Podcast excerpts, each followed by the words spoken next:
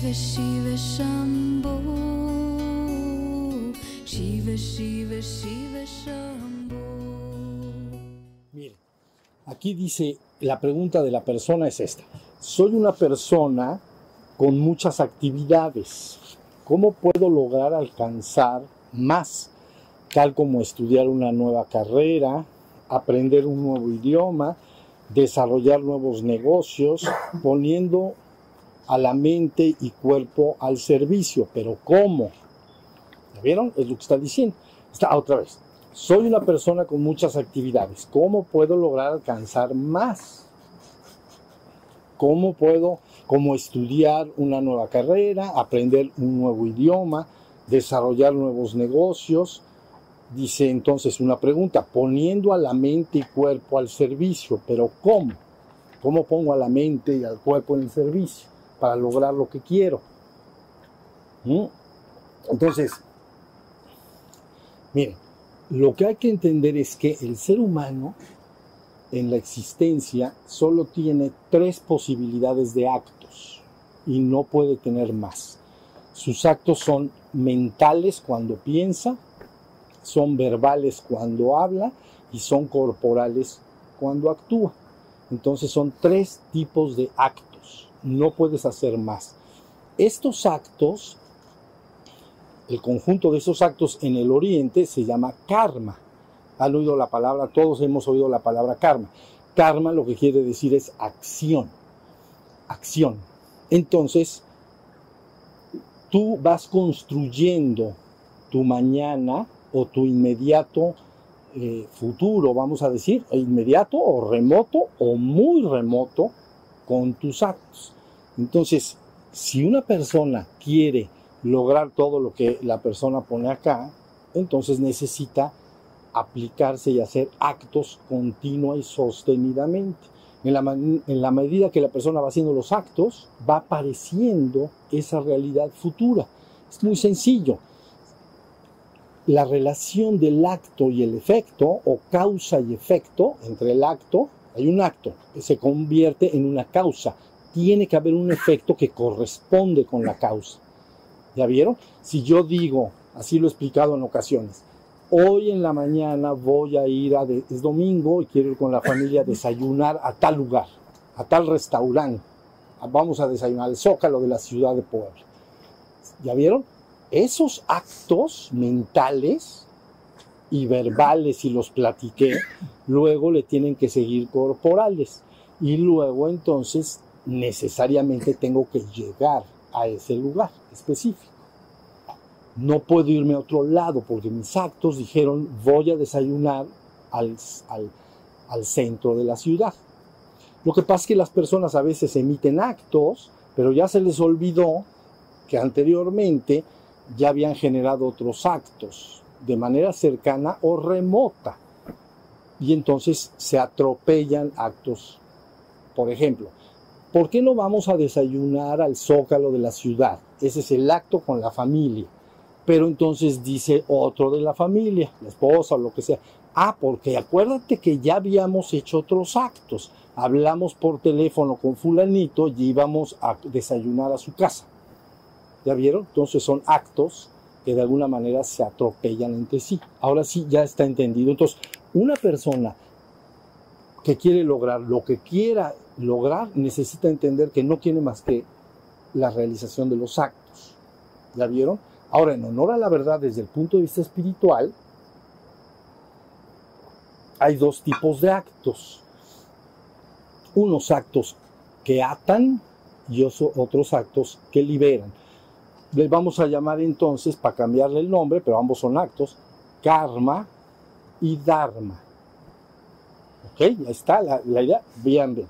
Actos que construyen karma. Quiere decir esto todo lo que un ser humano piensa, habla y actúa, desea, si se relaciona con las cosas y asuntos del mundo, la causa te liga al efecto.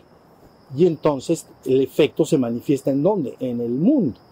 Porque si digo, voy a desayunar en el zócalo de la ciudad de Puebla, no puedo aparecer en el reino de los cielos. Tengo que aparecer en el zócalo de la ciudad de Puebla. ¿Sí o no? Yo, yo dije los actos. Fíjense bien lo que estoy diciendo. Entonces, por eso, para distinguir los actos, por ejemplo, Siddhartha Gautama, para explicar esto, Buda, entonces dijo, bueno, vamos, como todos son actos y todo va a crear consecuencias, vamos a hablar de actos kármicos o karma y dharma. Dharma quiere decir doctrina o ley. ¿Ya viste? Entonces, si la persona solo genera actos relacionados con las cosas y los asuntos del mundo, de esta existencia, ya sea que se manifieste el efecto en, este, en esta vida o no, ya está creado el karma.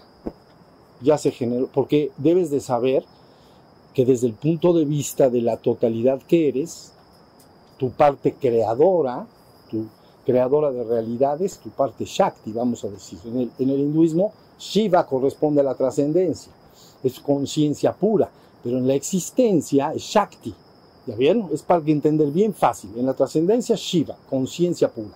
En la existencia, Shakti. Shakti es algo así como mente creadora de realidades. Entonces todos los seres humanos participan de estas dos cosas. Tienes una parte de, conciencia pura que se refiere a tu naturaleza eterna, divina, y, perdón, y tienes una parte creadora de realidades. Pero eres responsable de los actos que generas y las consecuencias vienen. La gente entiende esto como a veces dicen, es que ya le cayó el karma a esta persona. Entonces parece como que es un castigo siempre, pero no es así, porque te pueden, pueden llegar cosas a tu vida como resultado de los actos que has hecho, que son bendiciones para, para ti, para tu familia, para la gente. ¿Sí se está entendiendo? Entonces, desde el punto de vista espiritual, todos los actos que generes solo en relación a las cosas y asuntos del mundo, tiene una manifestación en, la, en el mundo porque ahí es donde se generó la causa y el efecto. ¿Ya? Cuando se dice Dharma, son todos los, ya no vamos a llamar deseos, porque los deseos son los que generan tus actos. ¿Ya vieron? Tengo el deseo de ir al restaurante, entonces pienso y hablo y actúo. ¿Ya vieron? Entonces, tus deseos generan tus actos, tus actos se convierten en causas que se manifiestan como efectos. Sí está clara la idea, está muy sencilla. Por el otro lado, cuando un hombre aspira a lo superior o espiritual, son deseos también, pero le vamos a llamar anhelo, anhelo por lo superior y espiritual. Entonces, cuando una persona en esta vida hace actos destinados a lo que llamamos el despertar o la vida espiritual, ¿cuáles pueden ser? leer libros de este, del tipo, hacer prácticas de meditación, eh, convivir con gente que le interesa el tema, siempre estás generando actos. ¿Ya vieron?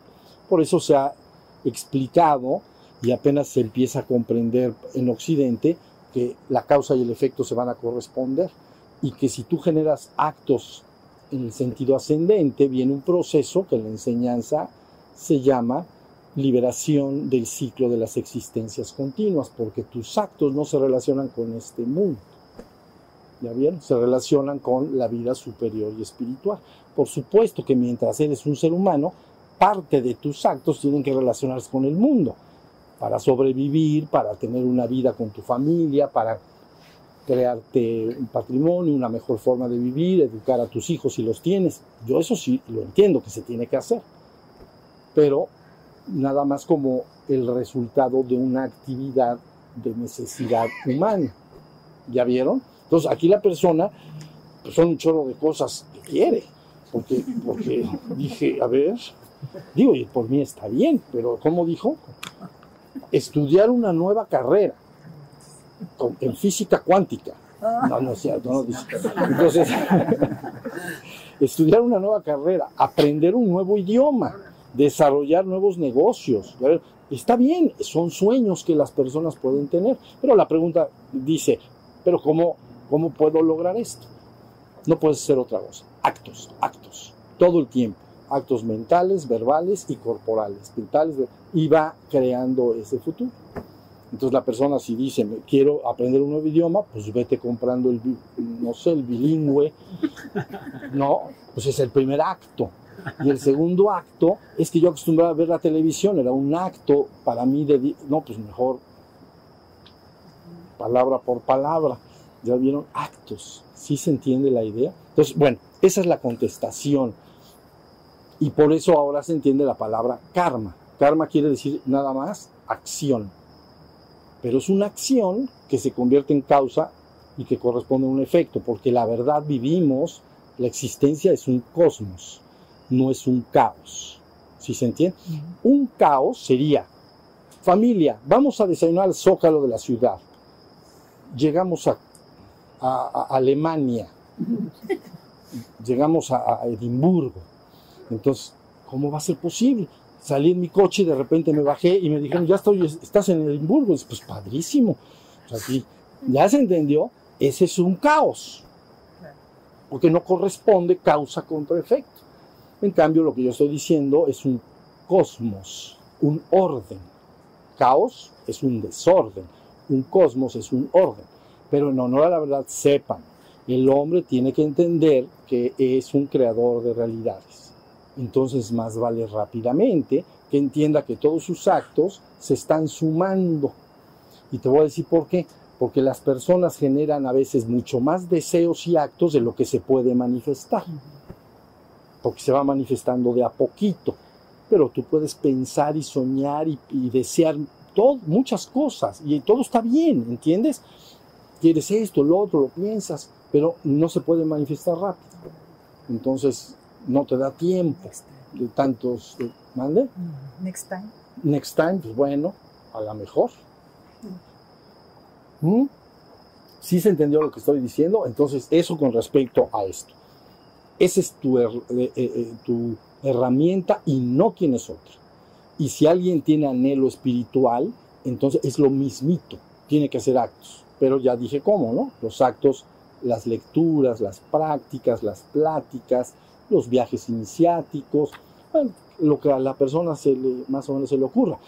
Amistades que compartan tus mismos intereses. Entonces, ¿qué haces con ellos? Generas actos mentales y platicas y se va abriendo un mundo que realmente no lo estás creando. ¿Ya viste? Lo estás creando tú, porque nosotros somos creadores de adentro hacia afuera. La gente considera que lo que está allá afuera a veces llegó medio como de churro. ¿Ya me entendí? No, esto me cayó el chahuistle. No, no te llegó el chahuistle, lo andabas deseando hace mucho. Querías no sé qué, ahí lo tienes. Entonces, ¿sí se entiende? Entonces, decir, ¿qué quiero verdaderamente? Te voy a decir cuáles son los actos que te, te libera, ¿qué te libera de los malos actos? Tener una vida guiada por, por el amor y la ternura hacia ti mismo y hacia tus semejantes. Entonces, todos tus actos derivan de una ternura y un amor por los demás. Entonces, todo va bien. Porque vas creando siempre realidades armoniosas. Es un murciélago, pero no se preocupe. Ahorita va a bajar. Te va a agarrar aquí del chongo. Exacto. Sí, por si lo vende, porque piensan que es una mariposilla, pero no, es un murciélago de este tamaño. O ahorita que se vayan caminando, ya saben, eh, pónganle la linterna. No, no no les va a pasar. Bueno, ya, esa es la, la- la primera. Karma, Dharma. ¿Ya viste? Crea el mundo que quieras, que te haga feliz a ti y que haga feliz a los demás en este mundo. Y si lo deseas, puedes anhelar la trascendencia de este mundo. Y inevitablemente te liberarás de este mundo. ¿Ya vieron? Si yo acostumbro, voy a poner el último ejemplo, todos los domingos acostumbro ir a, alguna persona, ¿no? A jugar tenis en un club. Entonces se han generado actos, entonces ya el domingo, pues los tenis y, y- y voy. Pero si quiero cambiar esa realidad, entonces nada más tengo que cambiar los actos. Entonces ya dices, no, ya ahora ya no voy a jugar eso, voy a hacer cualquier otra cosa que se me ocurra. Voy a subir a la pirámide de Cholula. Pero ven, ya cambiaste los actos. ¡Pum! Cambió la realidad. ¿Ya vieron? Y la cosa es que sí se acumulan. Sí se acumulan. O sea que si el ser humano cree que nació de nuevecito y sin estrenar. No nació nuevecito y sin estrenar. Trae un buen karma acumulado. Pero ahí va, ahí vamos, creando lo nuevo y sale. Bueno, a ver. Bájale. Bueno, esta dice, ¿por qué mi mente está siempre cantando? Entonces, bueno, dos posibilidades. Por puro gusto, porque te alegra, la, se tarareo, ya saben, aquí en la cabeza, tararara. Dice, ¿por qué mente está siempre cantando? Es por puro gusto, porque te gusta cantar y te alegra, o hay otra posibilidad. Cuando alguien escucha mucho una música o una canción, entonces se graba. Y ya que queda grabada dentro de uno, se empieza a repetir. Y ahora para apagarla, ya, no, ya lo conozco, ya no la puedo apagar bien, porque apenas empieza otra vez, ya la estoy cantando nuevamente. ¿Sale? Entonces esa es la razón. No sé la persona por qué sea, pero es o por gusto o porque escucha demasiado la canción. Entonces, si no quiere que se tararee, entonces, porque hay veces que es una canción, por ejemplo, que se está repite y repite. Entonces, de momento dejarla de oír, de momento. Y luego ya con el tiempo, pues ya, ya no se tararea en la cabeza. ¿Sale? Si se tararea más de lo normal, entonces tiene que hacer un trabajo especial. ¿No? Toca, digamos, que eso es otra cosa. Dice, ¿existen energías negativas que impiden el despertar de los humanos? ¿Existen energías negativas que impiden el despertar de los humanos? ¿Cuáles son y cómo convivir con ellas? Bueno, yo diría que las energías negativas que impiden al ser humano despertar podrían ser la pereza, el posponer para el futuro lo que tienes que hacer hoy, la apatía, etc. Olvídense energías oscuras de quién sabe dónde. Entonces, lo que verdaderamente tiene que hacer un ser humano es, no tienes que negociar, porque aquí dice, ¿cómo puedo convivir con ellas? No debes convivir con ellas, sino que tienes que ser un ser humano de voluntad. Acuérdense la palabra voluntad. Debo diferenciar la palabra voluntad de deseo, porque es muy importante. Miren, la mayoría de los seres humanos son hombres o seres humanos de deseo. Y un deseo mueve implacablemente a la persona mientras está el deseo. El que sea. Por ejemplo, aquel que dice, decido hacer ejercicio en la mañana. Entonces está el deseo. ¿No? Entonces hace ejercicio, hace ejercicio, hace ejercicio. Fíjense bien. Y lo mueve, lo mueve, lo mueve. Pero si se apaga el deseo, entonces se para, si se tapa en la cama y dice, no, hoy no voy a salir a correr, porque se apagó el deseo, ¿ya vieron? Entonces lo que te está moviendo es el deseo. Y el deseo puede, si no está, ya no te mueve. ¿Ya se entendió?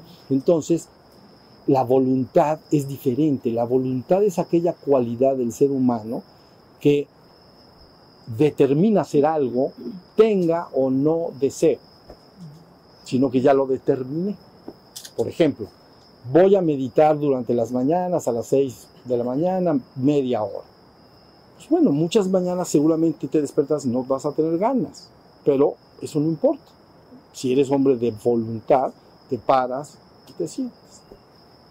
¿Ya vieron? Y la verdad, nadie en este mundo ha logrado nada que no tenga una férrea voluntad. Entonces, si el ser humano es un ser de deseos, difícilmente logrará algo porque los deseos permanecen un tiempo y se apagan rápido. ¿Ya vieron? La voluntad se sostiene, es una cualidad que no todos los seres humanos tienen, ¿ya? porque se tiene que, sostener a través de muchísimo tiempo. Por ejemplo, un deseo de fin de año, en, eh, que la gente tenemos, la gente, ¿no? Empezando, lo que dije hace un rato, voy a empezar a hacer ejercicio, pero a lo mejor te dura un mes, dos meses, tres meses, se apaga, ya se acabó ya no hay, ya no hay posibilidad. ¿Ya vieron? Y la otra persona dice, yo voy a, el de voluntad, yo voy a hacerlo. Se parará muchas veces y no tendrá ganas, ¿no? Pero el que, el de deseo dice, es que está lloviznando o hace, hace, aire, hace tantito aire. Y el, y el otro dice, no, yo me voy, aunque haya aire y aunque lo que sea. ¿Sí se entendió? Entonces aquí la idea es no, las, las energías que, aquí la persona menciona como negativas, la verdad, no las objetivices, no digas, es que ahí están las energías oscuras o dice negativas que me impiden. No, está dentro de ti siempre. ¿Ya viste? Tú eres el que determinas tu destino. Diríamos así, tú eres el dueño y señor de tu destino y a eso no debes renunciar. Yo soy el dueño y señor de mi destino. Entonces, yo decido y yo ejerzo mi voluntad y logro lo que quiera lograr en, en el aspecto material o en el aspecto espiritual también. ¿no? Si ustedes imaginan que un, vamos a suponer lo clásico, ¿no? Un monje que se ha sentado 50 años a meditar todas las madrugadas es cosa fácil, la verdad no, no, no lo es tanto. No lo es tanto, es, tiene lo suyo. ¿Ya vieron? Entonces, para, hay gente que se sienta, medita y a, los dos meses, ay, es que ya me cansé, que me, duele. me-". ¿Ya vieron? Entonces, voluntad. ¿Estamos? Listo. Esas son las energías oscuras. Dice, durante la, ah, a ver esto, durante la meditación he tenido más actividad mental que nunca. Pues no que íbamos al silencio.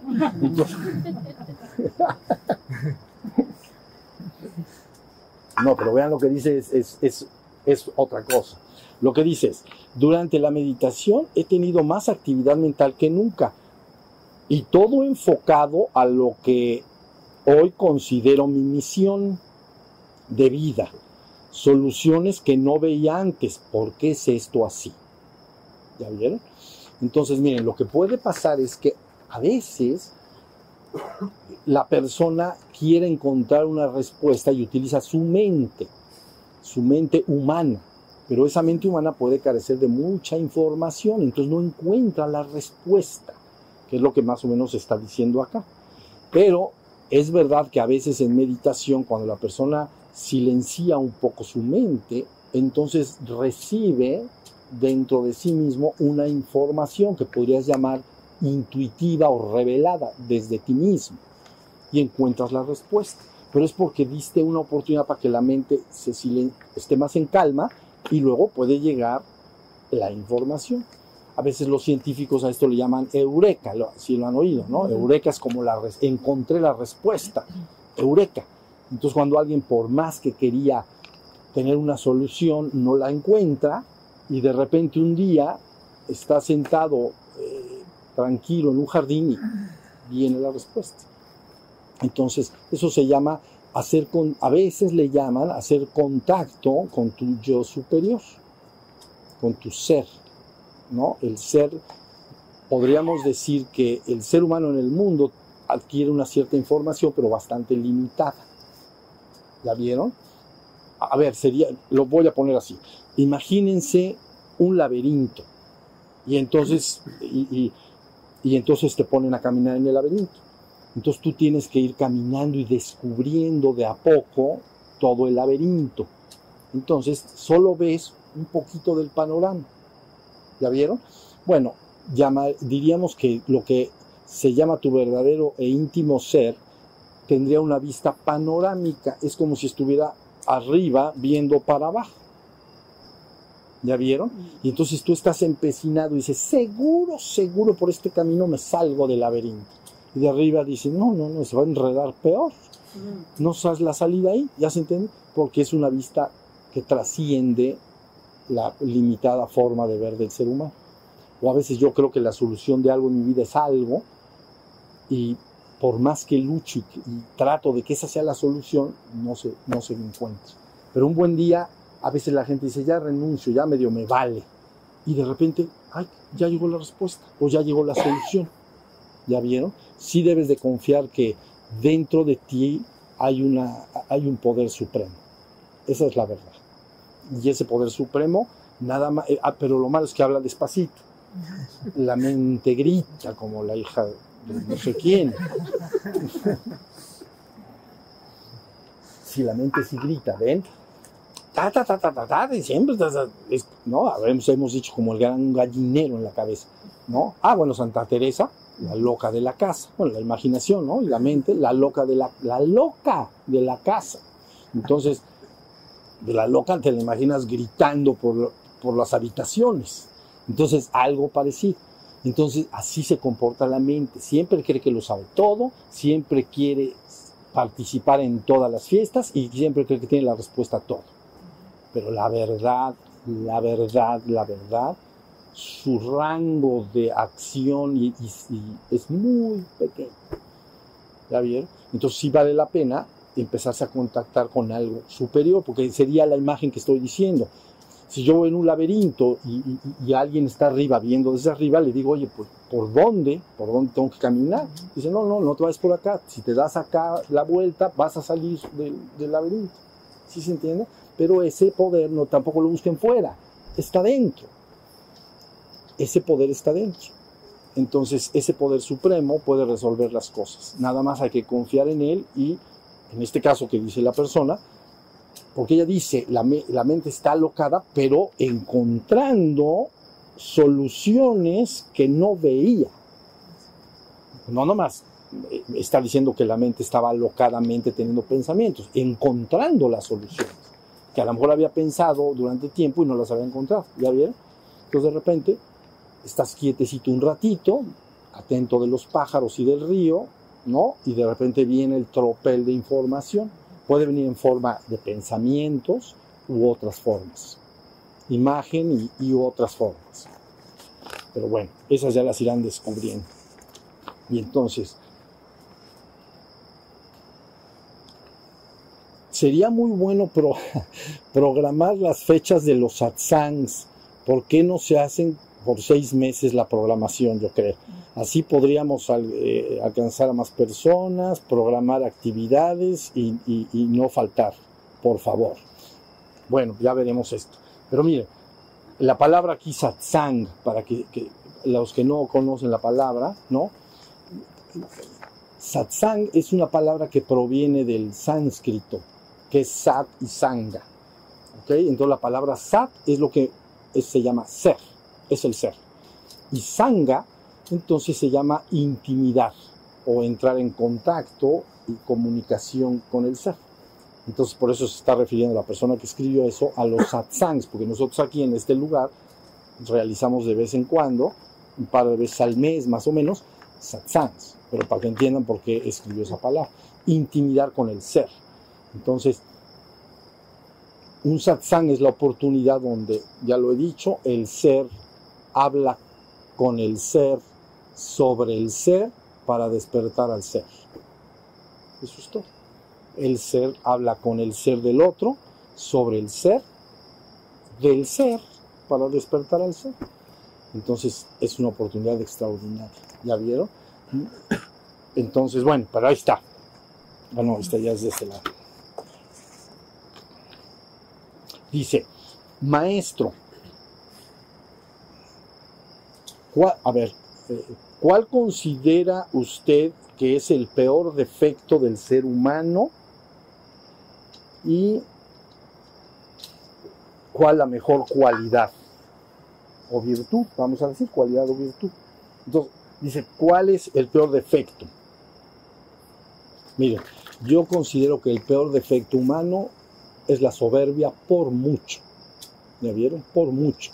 A decir porque dentro del mundo de los defectos humanos, de lo que llamamos nosotros defectos humanas, entonces todas ellas tienen una cualidad, me hacen sufrir.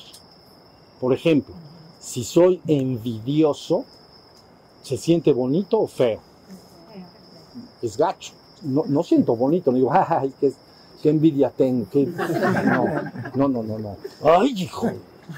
Ay, cabos, lo voy a ahorcar este. Pero bueno, entonces, vean, fíjense bien, la envidia me hace sufrir. Los celos, vamos a suponer, puede haber unos celos sanos y naturales, ¿no? Pero los celos desmedidos me hacen sufrir. El odio, ¿no? Es la repulsión que se experimenta hacia el otro. Asco, y- la, la repulsión completa. Me- cada vez que me lo encuentro, todas las tripas de mi vientre hermoso, entonces hacen así. ¿Ya vieron? Se me retuercen las tripas. Quiero que entiendan muy bien que entonces todos esos efectos son muy fáciles de detectar y cualquier persona inteligente dice, no, eso, la verdad, ya soy celoso, ya, ¿qué le hago? Ya soy envidioso, pero no, pero me, me hace sufrir. Entonces, es una oportunidad de que la persona diga, la verdad me tengo que liberar de eso. ¿Sí se entiende? La verdad, que me, hace sufrir. O el odio que siento me hace sufrir y me tengo que liberar. Pero la soberbia es una actividad, es, ¿saben qué? La, la soberbia es como que la persona se hincha como un guajolote, ¿ya vieron? Y entonces no le hace sentir mal, le hace sentir grande y fuerte y poderoso. Eso es una cualidad, es un defecto del, del ego. El ser no tiene eso. Es del ego, totalmente del ego. Me hincha y me hace sentir bien. Entonces, he ahí su peligro. Que puedo sentir la, la- la- una soberbia desmedida, nadie de aquí la conoce y no deben conocerla jamás, porque es verdaderamente enfermiza. Entonces, es, es, es la que considero la peor de todos los defectos, porque me engaña, me hace sentir que soy lo máximo, como dicen los niños, la gran caca. soy la gran caca. ¿Ya vieron? Te sientes la gran caca. No, no, no lo, no lo siento, lo soy. Bueno, pues más o menos es la idea. Entonces, he ahí su peligro. Es el peor de todos, la soberbia. Y lógicamente la virtud que considero más deseable de todas, pues es el amor. ¿Está bien? El amor es, es la cualidad o virtud que inmediatamente te une a otros, pero te, sabes, te une y al unirte con otros lo haces en el, en la- en la- con la mayor cuidado de ternura, de aprecio, de respeto a la libertad del otro y no sin intención de manipular y controlar y cosas por el estilo. ¿Ya vieron? Porque el amor, la verdad, la verdad, el amor que, ma- de- que muchos hombres experimentan, yo le llamaría un amor altamente rascuacho. Porque entonces se manifiesta, ¿no? Te amo siempre y cuando es un amor condicional, inmediatamente condicional. Siempre y cuando te comportes de esta u otra u otra manera. Pero en el momento que ya no te comportes así o lo que sea, vean, se cambió al odio, pero en cinco segundos. Ya te odio. Pero ¿cómo si me amabas ayer? Sí, pero te dije que te vistieras de verde, te vestiste de azul. Entonces ya te odio. ¿Ya se entiende? Entonces, ahí está el amor rascuachón, ¿ya me entendieron? Entonces hay que tener, yo, yo hablo del amor, el amor lo podríamos llamar universal, no condicional, ¿ya vieron? No está condicionado, amo o siento un aprecio, una ternura que lleva consigo el respeto, eso es importantísimo, el, el- el re- el- el respeto a la libertad del otro, porque se considera el libre albedrío muy particularmente importante. ¿Ya vieron? Libre albedrío, acuérdense que ahorita que hay fútbol, ¿o ¿ya se acabó? No, todavía no. Todavía no. Ay, hoy había partidos, creo. Bueno, entonces, libre albedrío, porque viene de arbitro, de latín, arbitro o árbitro. Entonces quiere, es del latín, quiere decir juez. Entonces el árbitro, ¿no? Es el juez. Entonces, libre albedrío es que cada ser humano en su interno debe ser absolutamente libre de decidir lo que quiere hacer. ¿Ya vieron? Este, es- este se respeta, no saben cómo, porque hablando del karma, más te vale no estar manipulando el libre albedrío de otros. Tú puedes aconsejar si te piden un consejo, puedes desearle el bien, puedes decir cuál, pero aguas con empezar a manipular, porque te ligas de una manera muy pegajosa. ¿Ya vieron? Que la persona en su libre albedrío hubiera hecho otra cosa, pero por la manipulación de, otro, entonces altera su, vamos a decir, su karma.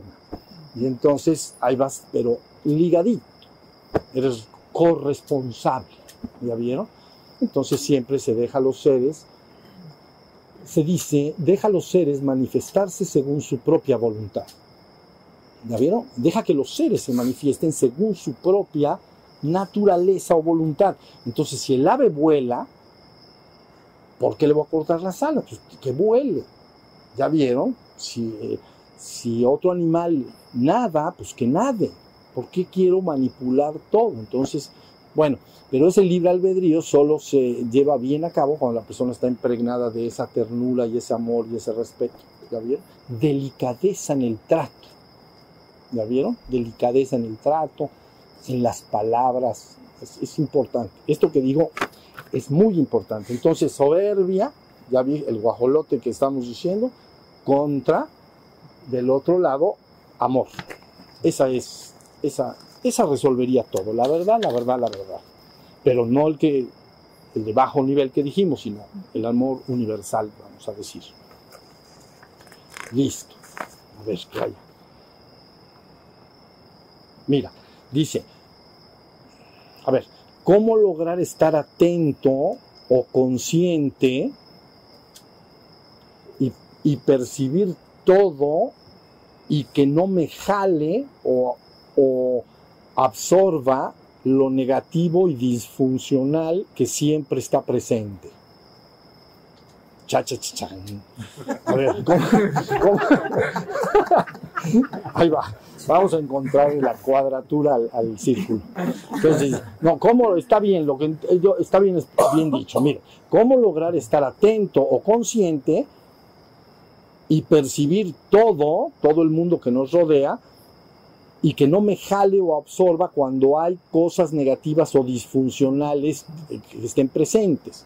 Mira, lo que te pone a salvo siempre y por siempre es tu estado de conciencia.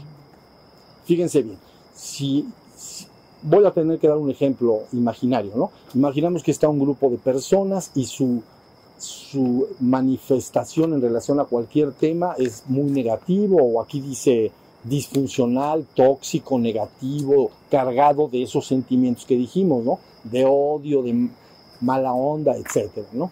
Entonces, si la persona se mantiene despierto en la conciencia de ser, hace una especie de distancia entre ese ser, hace una distancia contra ese, eso que está sucediendo.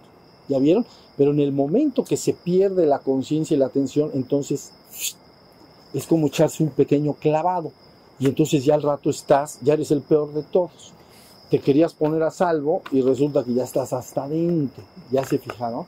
Supongamos el, el, el extraordinario, feo hábito de hablar de terceros cuando no están ellos, de manera negativa. Si se habla de manera positiva es, es bueno, pero de manera negativa, ¿no? Entonces está un grupo, están hablando de un tercero de manera negativa. Si tú estás en tu propio ser, no participas de eso. Y lo más seguro es que o te haces menso, o te vas, o cambias la conversación, o a ver qué, pero no te metes si está la conciencia. Esto fíjense que es bien importante. En el momento que la conciencia se pierde, hasta haces así. A platicar del tema. Tienen toda la razón, señoritos y señoritas. Bueno, eso es lo que pasaría. Entonces, ¿qué te pone a salvo? el ser te pone a salvo, te mantiene en la distancia correcta y adecuada. Eso es muy tóxico. Yo de eso no participo. Si lo puedo mejorar, lo mejoro. Y si no, de plano, pues que siga, pero no conmigo. Eso es bien importante. Muy bien.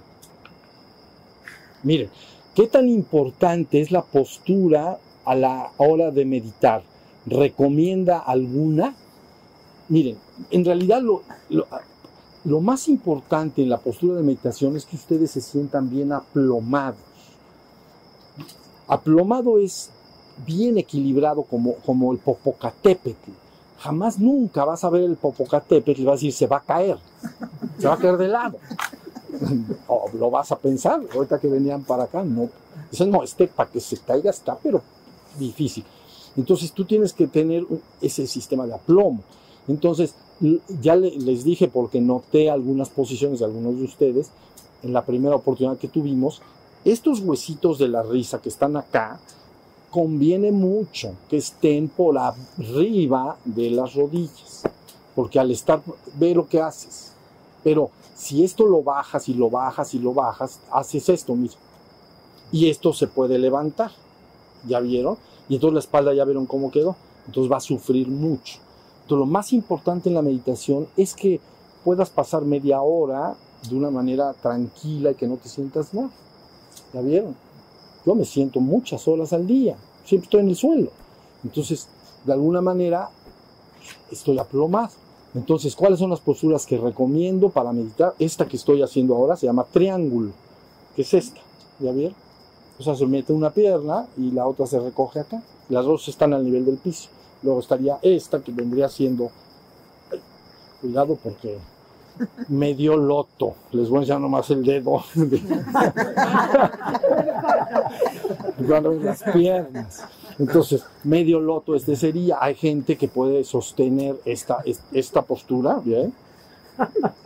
Entonces, la pueden sostener mucho tiempo, ahí se queda. Se quedan en medio loto, ¿ya vieron? Entonces, el loto completo, hay gente que el primer día de meditación, de su historia y de su vida actual, en esta encarnación, quieren hacer el loto completo. Entonces quedan como, ven, la anudada de los zapatos, así quedan. Entonces no conviene mucho. Bueno, entonces la postura de triángulo, muy buena, porque no, no requiere tanta elasticidad, es buena, pero te tienes que calzar atrás. Dos, entonces levantar de alguna manera esta pierna, para los que puedan, también es, una postura muy bonita y muy buena. Y es muy estable. Es muy estable. Sería la segunda, vamos a decir. Y entonces, luego hay una postura que se adoptó del Zen japonés y que terminó siendo eh, eh, estos banquitos. Pero resulta que el Zen japonés no, lo usan sin banquito. ¿De qué, se, qué pasó? Oye, el, zen japonés, los monjes de zen japonés usan la postura sin banquito. Entonces sus ojos empiezan a hacer así porque el arco este sentado sobre tus talones es muy pesado. Entonces ese diseño de banquito lo que hace es la misma postura zen, pero un poco levantado. Entonces no sufren tus piernas porque meditar no es sufrir, meditar es disfrutar y es hacer una práctica. Entonces de alguna manera este, esa sería la postura zen. Estas posturas triángulo y medio loto, entonces son básicamente de la India, preferentemente de la India. Otras tradiciones también las... Bueno, hay otra que entonces ya eh, decididamente es la taoísta, ellos ven que siempre quieren unir el cielo con la tierra. Entonces su postura de meditación es con sus palmas, las palmas de sus pies, plantas, con las plantas de los pies en el suelo, las dos así, y sentadas en una silla.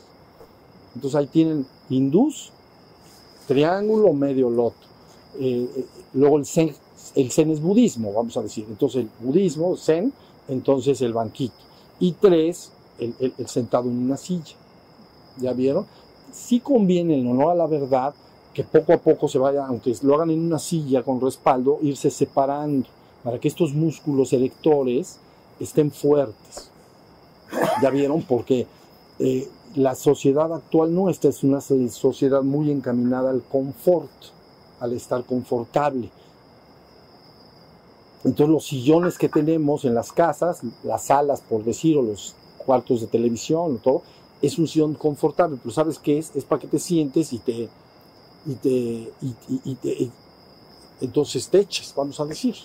Entonces conviene, la verdad, que estas, estos músculos de acá estén, estén fuertes. Es muy importante para que puedas estar mucho tiempo. ¿Ya? Entonces tú tienes que escoger tu postura, pero esa postura que estás adoptando ahorita, por ejemplo, se llama moño. Se parece al del zapato que dijimos, pero en vez de estar arriba, están abajo. Pero ese también, si ves, el huesito de la risa está un poco más abajo de las rodillas. Pero bueno, si la persona se siente cómoda, está bien. ¿Ya vieron? No, no, no. Eh, lo importante es que te sientes media hora y que verdaderamente estés cómodo. Ahora, otra cosa. Si estoy sentado y empiezo a estar incómodo de alguna manera, puedes cambiar la postura. No tienes necesariamente que sufrir y sufrir y sufrir y sufrir. Por eso, los que meditan así como estoy ahorita, si se cansan mucho, levantan una pierna y la ponen así se llama postura de bodhisattva. Entonces, y ponen esto, en, en la rodilla, así. ¿Ya vieron cómo? Se cansan al ratito, recogen eh, eh, una de la, la pierna que estaba en esta posición y la otra la llevan a esa posición. Entonces pueden pasar, uh, pasan a esta, luego a una, luego a otra, luego a otra. ¿Está bien? Entonces, bueno, esa es la idea. No prestar demasiada atención, a solo que estés bien aplomado y que aguantes media hora por lo menos. ¿Ya? Y necesitan estar estos músculos fuertes. Si no están fuertes, ¿sale? Bueno, es lo mismo. Dice, ¿cuál sería una o existen diferentes posturas para meditar? Es la misma pregunta. Bien, va. Ah, bueno, ahí va. Dice, ¿a qué se deben todas las adicciones existentes? ¿A qué se deben? ¿Cuántas faltan? Ya vamos a ver. Miren, ¿a qué se deben todas las adicciones existentes? Entonces, y dice aquí, droga, sexo, alcohol, trabajo, pareja, dinero y todo lo demás. Entonces, ¿qué son y para qué son y cómo nos ayudan? Bueno, lógicamente la palabra adicción quiere decir el apego desmedido hacia algo, hacia una persona, un objeto, una cosa, una situación. Entonces, ¿para qué sirve? Realmente para nada. Pero, pero la idea es que puedes, porque aquí po- pone la adicción, por ejemplo, al dinero, a, a la pareja, pero las relaciones con el dinero no tienen que ser para nada adictivas. Puedes tener una sana relación con el dinero, porque el dinero lo puedes necesitar para vivir, y puedes tener una relación sana y procurarlo y tratar de hacerlo llegar a tu casa y a tu familia de una manera sana, no adictiva. Porque eso se hace, eh, el dinero, el trabajo es como workaholic, sería lo mismo, ¿no? Entonces luego dice la pareja. Pues bueno, puedes tener una hermosa relación con una pareja, una pareja la que decidas tener y no por eso tiene que hacerse adictiva. Si están otros valores como el respeto, la armonía, el amor, el cariño, entonces una relación que te enriquece. Entonces finalmente se llaman relaciones, así le llaman, relaciones sanas, relaciones enfermas. Entonces la adicción termina siendo, se termina enfermando. ¿Ya vieron? Y las relaciones con todo esto, porque luego dice sexo, no, pues es importantísimo. Entonces, pero la adicción al sexo es, es un asunto, y no importa la frecuencia, ¿entiendes? Una persona puede hacer el sexo diario y eso no, no es adicto por hacerlo. La adicción es otra cosa. ¿Ya vieron? Es una sensación. y una persona puede no tener ninguna adicción y diariamente como comer, bañarse y hacer todas sus necesidades, puede también hacer sexo. Y ya, diario. Diario, diario, diario. Diario comes, pues diario.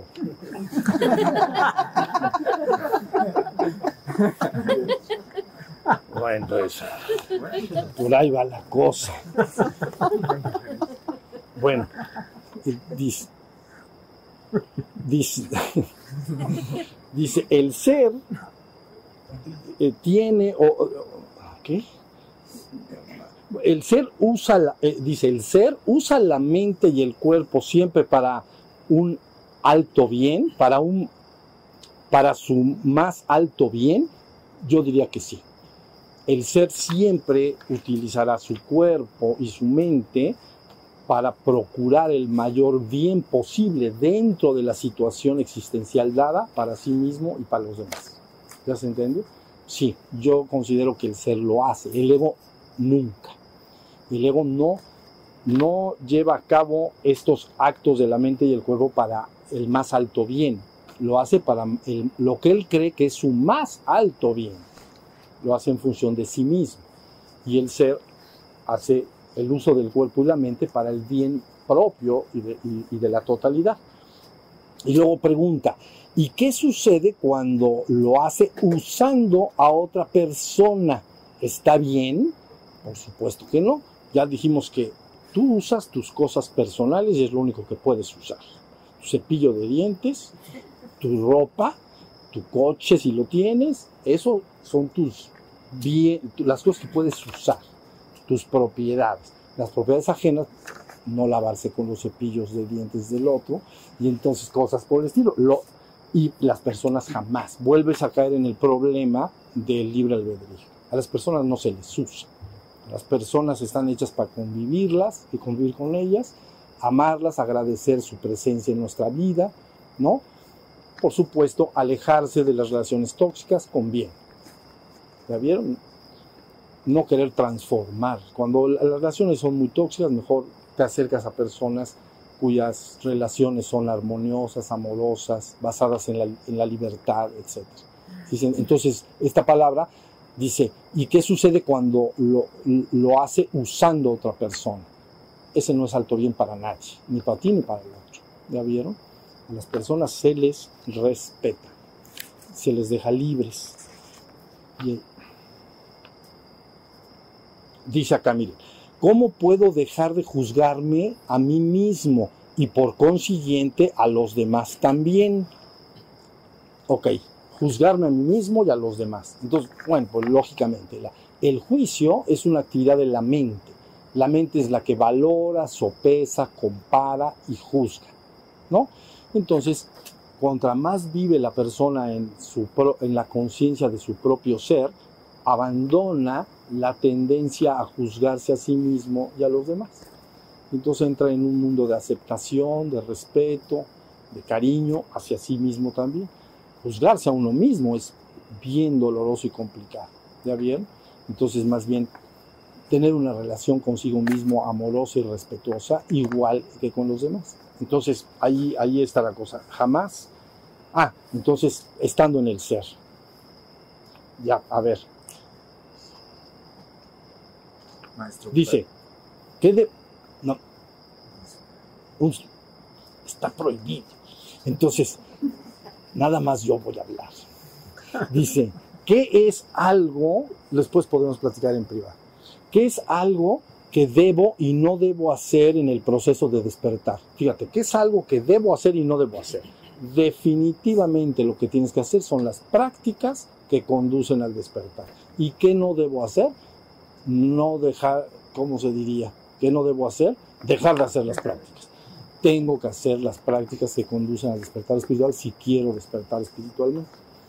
Entonces, y dice,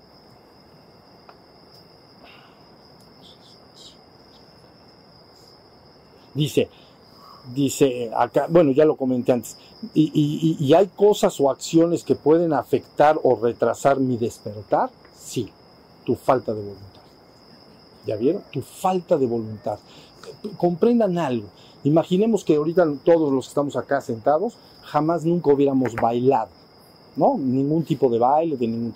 Y llega un maestro, entonces nos dice, vamos a, vamos a, les enseño a bailar. Pues es lógico que algunos van a aprender antes que otros, tienen mejor, mayores facultades o tienen mejores ritmos o como le quieran ustedes llamar. Pero la persistencia es lo que logra la cosa.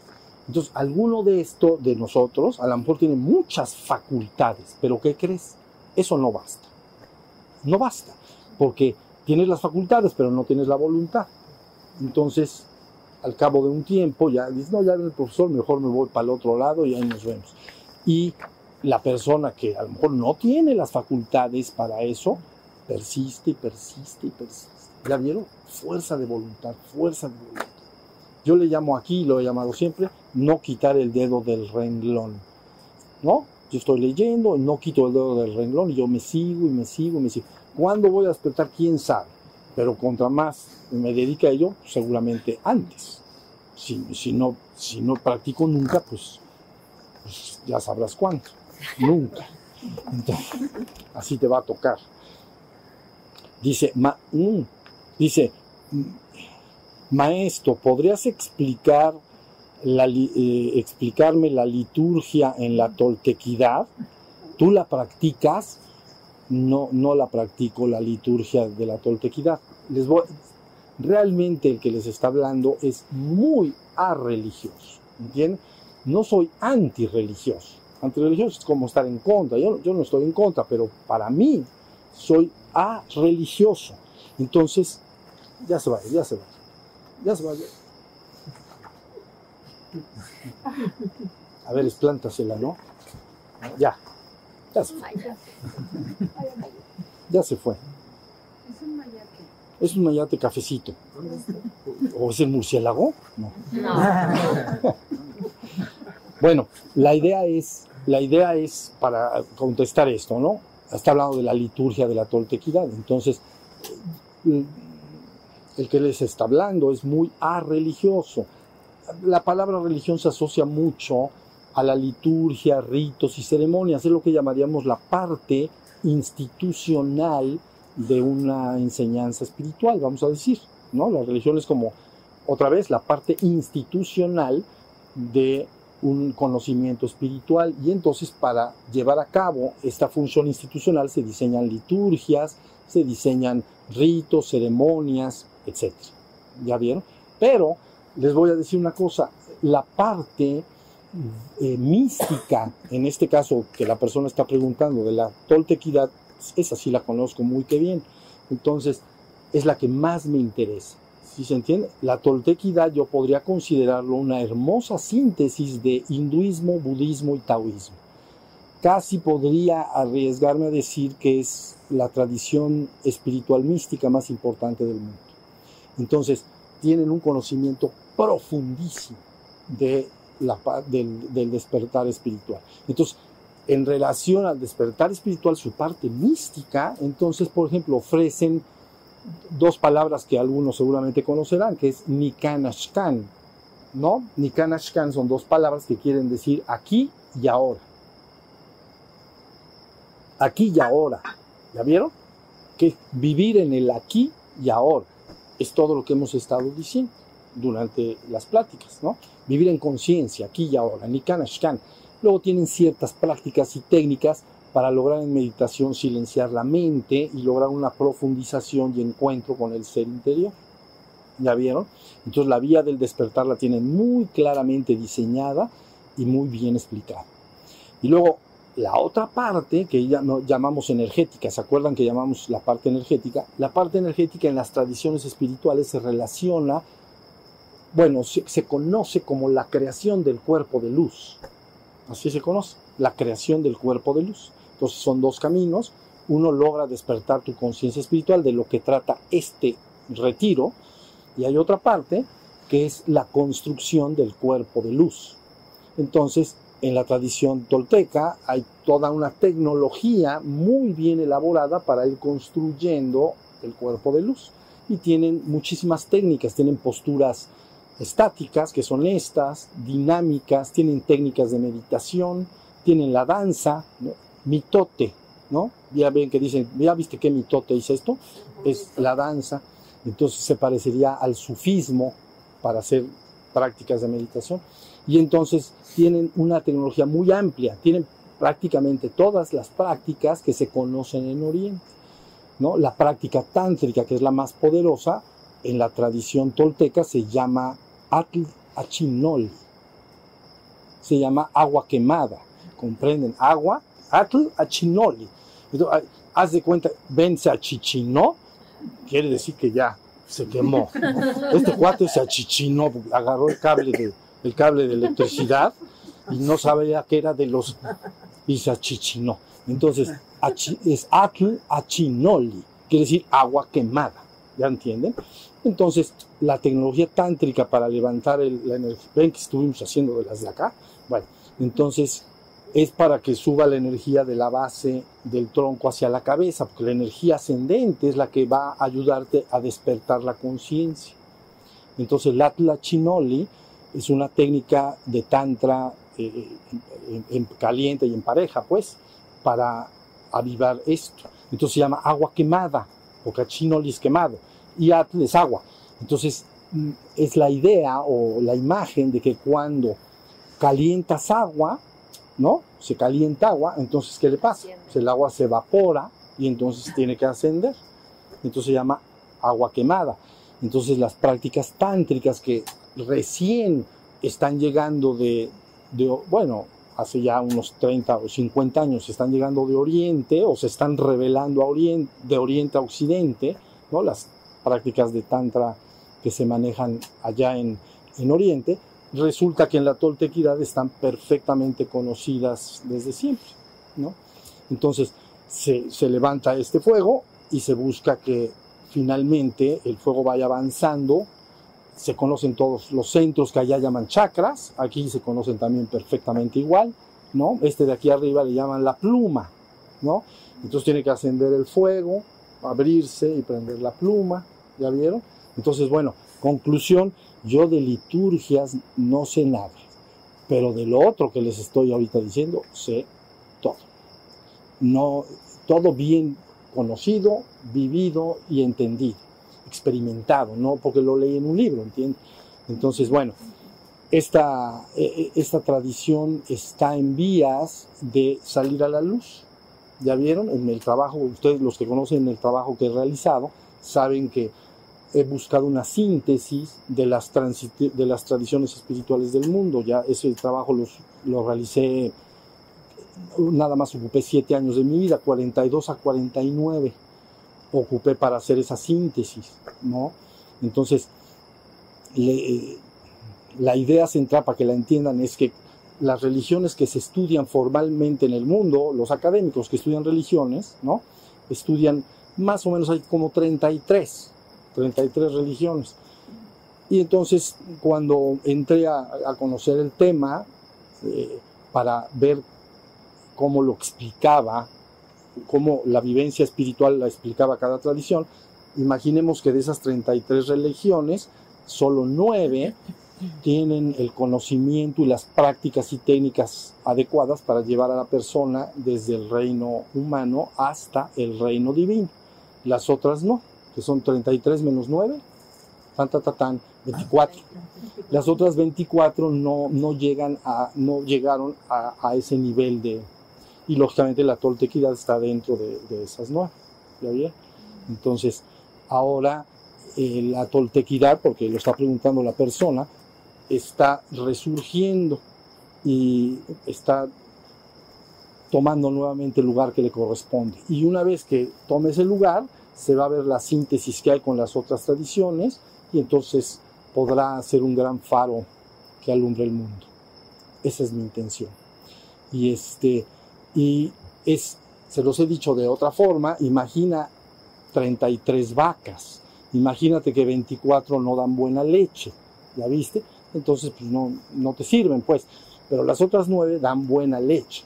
Entonces sacas la leche de esas vacas y luego entonces haces la crema. ¿Ya viste? Y de esa crema tienes la crema innata y mantequilla de, de las vacas. Pues es la mejor de todas. Entonces la toltequidad es, realmente es extraordinaria. Créanlo, es extraordinaria. Y ahora cada vez se está conociendo más. Pero nada me interesa la parte ritual o la parte institucional, ¿ya vieron? Me, me importa la parte mística.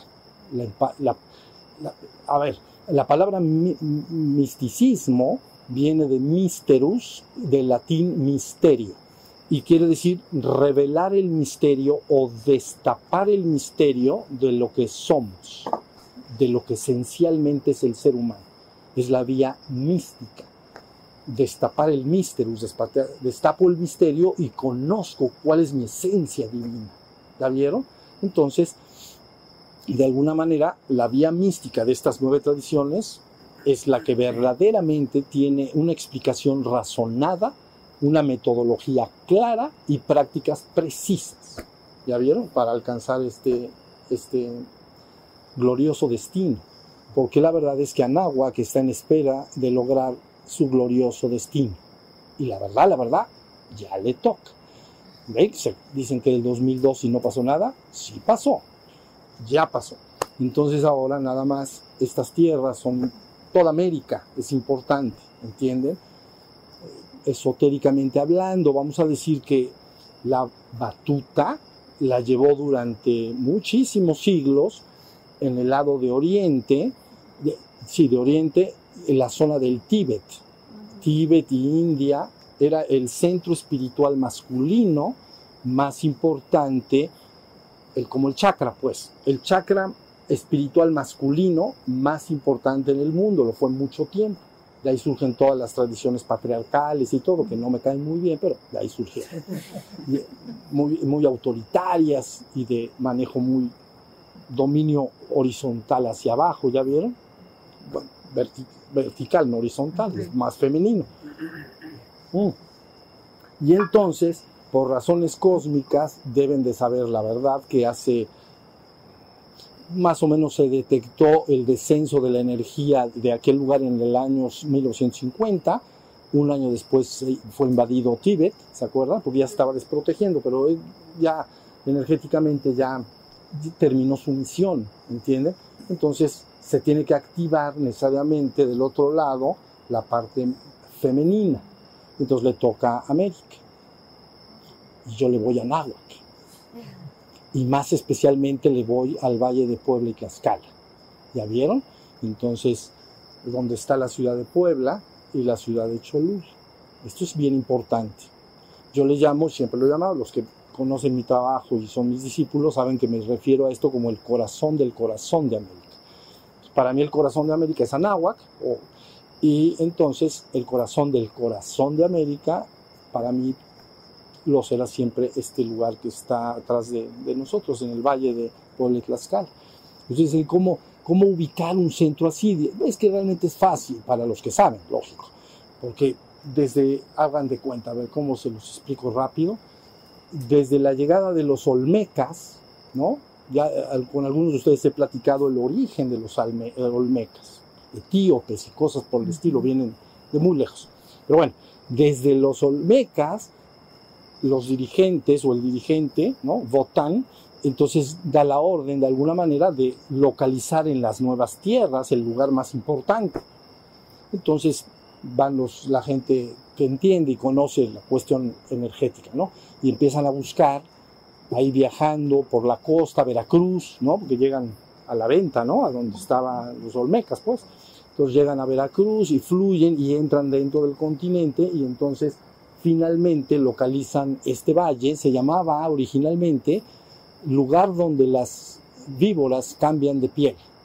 Es un lugar, es un nombre hermoso, es como un cambio y renovación, ¿entiendes? Donde las víboras cambian de piel, como, como el ave fénix, ¿no? De morir para renacer. Entonces llegan, localizan el lugar y fundan la ciudad santa, no, no santa porque santa sería cristiana, sagrada la ciudad sagrada más importante del México antiguo, que es la ciudad de Cholula. ¿Ya vieron? Se construye la pirámide finalmente, son siete, pero bueno, se fue construyendo la pirámide que actualmente es la más grande del mundo, etc. Pero es por algo. Es la, en Mesoamérica nunca hubo, y no habrá, por cierto, una ciudad sagrada más importante que la ciudad de Cholula. ¿Ok? Siempre lo fue, la más importante. Ahorita van a entender. Luego entonces, es tan importante que cuando vino el último avatar que algunos de ustedes han escuchado como Seacatl, ¿no? Seacatl Topinztli Quetzalcóatl, ¿no? Es un hombre que algunos de ustedes conocen la historia, nace y es educado dentro del sacerdocio de Quetzalcóatl. Son, es un sacerdocio como parecido a lo que serían, pues como así como los franciscanos, por decir, o benedictinos o cosas así, un- un- una orden que se llama el sacerdocio de Quetzalcóatl. Pero en aquel entonces, cuando las poblaciones perdían a su líder, ¿no? A su tlatoani, entonces no se heredaba al hijo, sino que normalmente iban a, esta- a estos lugares y solicitaban un gobernante. Entonces así sucede en Tula, ¿sí? Sí. y en Tula, Tula Hidalgo, pues, Toyan, pero es Tula Hidalgo. Y entonces van al sacerdocio y piden, se, muere, se murió su guía y entonces piden a un, a un líder, pues, a, a un nuevo jefe, un nuevo Tlatuani, pues. Tlatuani es el que habla, el, el de la palabra. Y entonces va, va y, eh, entonces eh, eligen a un muchacho, bueno, un hombre joven de 30 años que es precisamente Seacat. Entonces él está ahí como rey tolteca, ¿ya vieron? Después viene toda una serie de, de asuntos relacionados con su vida, le meten los pies y ahí, ya saben la lucha del poder y cosas por el estilo. Y tiene que huir finalmente y se va hacia Cancún y va por ahí a Isla de las Golondrinas también, ahí a exacto. Y ahí anda, ¿no? Pero luego ya no, ya terminó su función humana como líder político, es decir, de Estado, como rey, pues, como si fuera el rey, ¿no? De Tula. Pero entonces empieza a regresar y buscar un lugar donde ya entregar su enseñanza como avatar, su, su enseñanza espiritual. ¿Ya vieron? Entonces viene subiendo, entonces es importante, no crean que nada más las cosas no importan, sí importan. Y entonces viene de regreso con los cuates, siempre andan con cuates, ¿entienden? Cuatl, ¿no? Cuatl, ya saben, serpiente, pero también cuate, mi cuate, gemelo. Bueno, iba con sus cuates. Y entonces viene subiendo y de reg- entonces él ya sabe, finalmente él sabe dónde tenía que terminar, ¿no? El lugar que estuviera salvo de la oscuridad en ese tiempo, porque la oscuridad había tendido en, en el lugar. Entonces regresa, y qué curioso, en su regreso entra por acá, muy por acá, por acá, y se estaciona en donde creen, en Huaquechula. Huaquechola, es donde estamos sentaditos ahorita, ¿ven? Hasta que hacemos así, ese es Huaquechula. Esto es Huaquechula, lugar donde se asienta el águila de plumaje rico, fino y hermoso. Ahí está. Entonces queda acá y ya. Dice, bueno, pues acá, hasta que recibe una invitación formal desde Cholula para que entre a dar su enseñanza como avatar. Perdón. Es que, ¿Quetzalcoatl? sí, es Quetzalcoatl, pero Coatl puede ser serpiente o Coatl cuate, gemelo. Por eso es- nosotros decimos es mi cuate, mi gemelo. Es gemelo o serpiente, Coatl. Entonces, eh, finalmente llega acá y le hacen una invitación formal y entonces ya entra a la ciudad de Cholula y permanece durante 10 años dando su enseñanza como avatar. ¿Ven? Avatar, la palabra, para algunos si no la conoce, la palabra avatar quiere decir descenso. Descenso quiere decir que es un ser humano en el cual ha descendido la conciencia de un, un avatar de alto nivel del reino divino, del penthouse, ¿se acuerdan que estábamos hablando? Quiere decir que ha descendido sobre la persona, por eso se llama proceso avatárico, el descenso. Bueno, y entonces entra ahí durante 10 años, da su enseñanza y luego bye bye. Y entonces ya se conoce la historia, ¿no? Y ahí, ahí está la cosa. Bueno, entonces ahí está Cholula, ¿ya vieron? Porque es importante. Pero luego llegan, los españoles llegan después también, 1500. Y entonces hacen lo mismo. Vienen 12 franciscanos, ya vamos a terminar, pero les cuento esto porque es bonito, ¿sale? 12 franciscanos llegan con la intención y el decreto de encontrar el la ciudad y fundar la ciudad santa más importante. Entonces llegan 12, ¿no? Aunque la leyenda, algunos de ustedes conocen de la fundación de Puebla, pues que llegaron los ángeles y pusieron los hilos y todo. No, no, eso, eso no, no fue exactamente así. Llegaron 12 eh, comisarios, 12 sacerdotes, 12 jesuitas, literal, 12, no 13, no 11, 12. Y llegaron entonces y se les dice, tienes que buscar en las nuevas tierras el lugar más importante, espiritualmente hablando, ¿entienden? Para fundar la ciudad más importante, santa. La otra es sagrada, vamos a decir, es santa, es lo mismo, pero para distinguirlo, ¿no? No es una ciudad de estado, porque la ciudad de estado más poderosa, pues es México Tenochtitlan en ese tiempo, ¿no? Bueno, y actualmente también. Entonces, no se buscaba un lugar de estado, sino un lugar religioso, espiritual. Entonces llegan los franciscanos estos y ya, llegan por acá y hacen más o menos lo mismo. Localizan el valle y dicen, este es el lugar, y entonces fundan la Puebla de Los Ángeles, ¿no? Entonces, este, ciudad santa por excelencia del virreinato de la Nueva España. Puebla de Los Ángeles, ciudad santa por excelencia del virreinato de la Nueva España. Tiene un nombre así medio largo. Nosotros le llamamos Puebla. Entonces, pero así le pusieron ellos. Y entonces se funda, ¿ya vieron? La ciudad santa más importante. Y luego para que, para que agarre, para que amacice, entonces había que cruzarla. Eso se acostumbra. cruzarla quiere decir que se fundó cinco leguas, bueno, unos X kilómetros al norte y luego hacia la cabecera. se hace una cruz desde arriba, por eso se llama cruzar. Entonces esta Puebla, al nor, a, un- a una distancia de la cabecera, cinco leguas, se funda un monasterio franciscano. Y a los brazos de la cruz, dos monasterios franciscanos. ¿Ya vieron? y luego siete leguas al- hacia el, pie de la cabecera, entonces fundan el monasterio de Cholo de, de- este lugar, de, de, ¿cómo se llama? De Huaquechul, es el monasterio jesuita que está aquí en Huaquechul, ¿está bien? Entonces ya a eso ya, entonces queda cruzado, entonces es importante. Entonces, bueno, todo esto para decir que la toltequidad va a resurgir con seguridad y va a cumplir finalmente su glorioso destino. Yo se los aseguro. Y, poderosamente, porque va, a, va a fundirse con las otras tradiciones, ¿entiende? Y se va a demostrar que en su esencia dicen lo mismo, aunque con diferentes palabras. ¿Sí se entiende? Aquí puedes llamar a Tlachinoli, y allá le pueden llamar otro nombre al, al acto de la transmutación, le pueden llamar Tantra. Tantra ni quiere decir, aquí está mejor, que a Tlachinoli es agua quemada, pues como que el vaporcito sube. Pero Tantra lo que quiere decir es documento. Pero ¿cuál documento? El documentón que te, que- bueno, ya terminamos. Entonces, esa es más o menos la historia de relación a la toltequidad. A mí siempre me ha importado, soy religioso, no soy antirreligioso, respeto perfectamente las personas que tienen sus creencias religiosas, para mí no es igual que las tengan o no, francamente, no me importa. Mi interés siempre está en la parte mística, porque la parte mística es lo que logra la verdadera vivencia. ¿La vieron? Algo, una cosa se, se relaciona con creencias, la parte institucional se relaciona con las creencias de ritos, ceremonias, etc. Y la parte mística con la vivencia efectiva de cómo lograr personalmente ese despertar y esa toma de conciencia de nuestra naturaleza espiritual y divina. ¿Sí se entiende? En eso, ese es mi interés, mi foco de interés principal. ¿no? Todo este conocimiento que lo desarrollé en aquel entonces, ya finalmente le puse un nombre, porque decía, ahora cómo se va a llamar esto.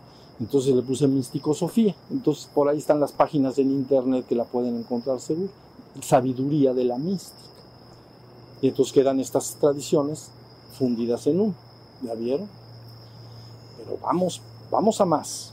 A ver qué va pasando. Bueno, muy bien. Pues entonces ya acabamos. Gracias.